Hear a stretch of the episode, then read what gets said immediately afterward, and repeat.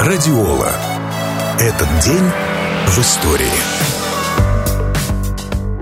Здравствуйте, с вами Наталья Мороз.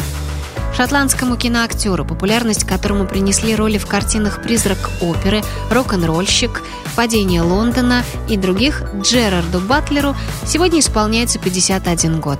Земля и вода.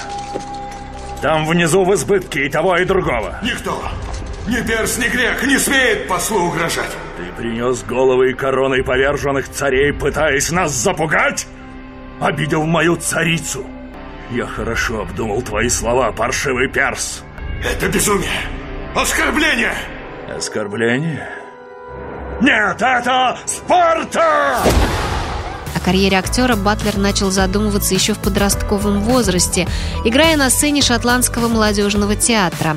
Однако выигранный грант на учебу в правовой школе университета Глазго на время заставил юношу поменять жизненные планы. Он мог бы стать известным музыкантом. Еще в молодости Джерри был бэк-вокалистом рок-группы Speed, выступал вместе с друзьями в ночных клубах. Кстати, увлечение музыкой пригодилось ему позже, ведь в экранизации мюзикла «Призрак оперы» Джерард сам исполнил свои партии. Артист не страдает звездной болезнью, трепетно относится к поклонникам, охотно фотографируется с ними и раздает автографы.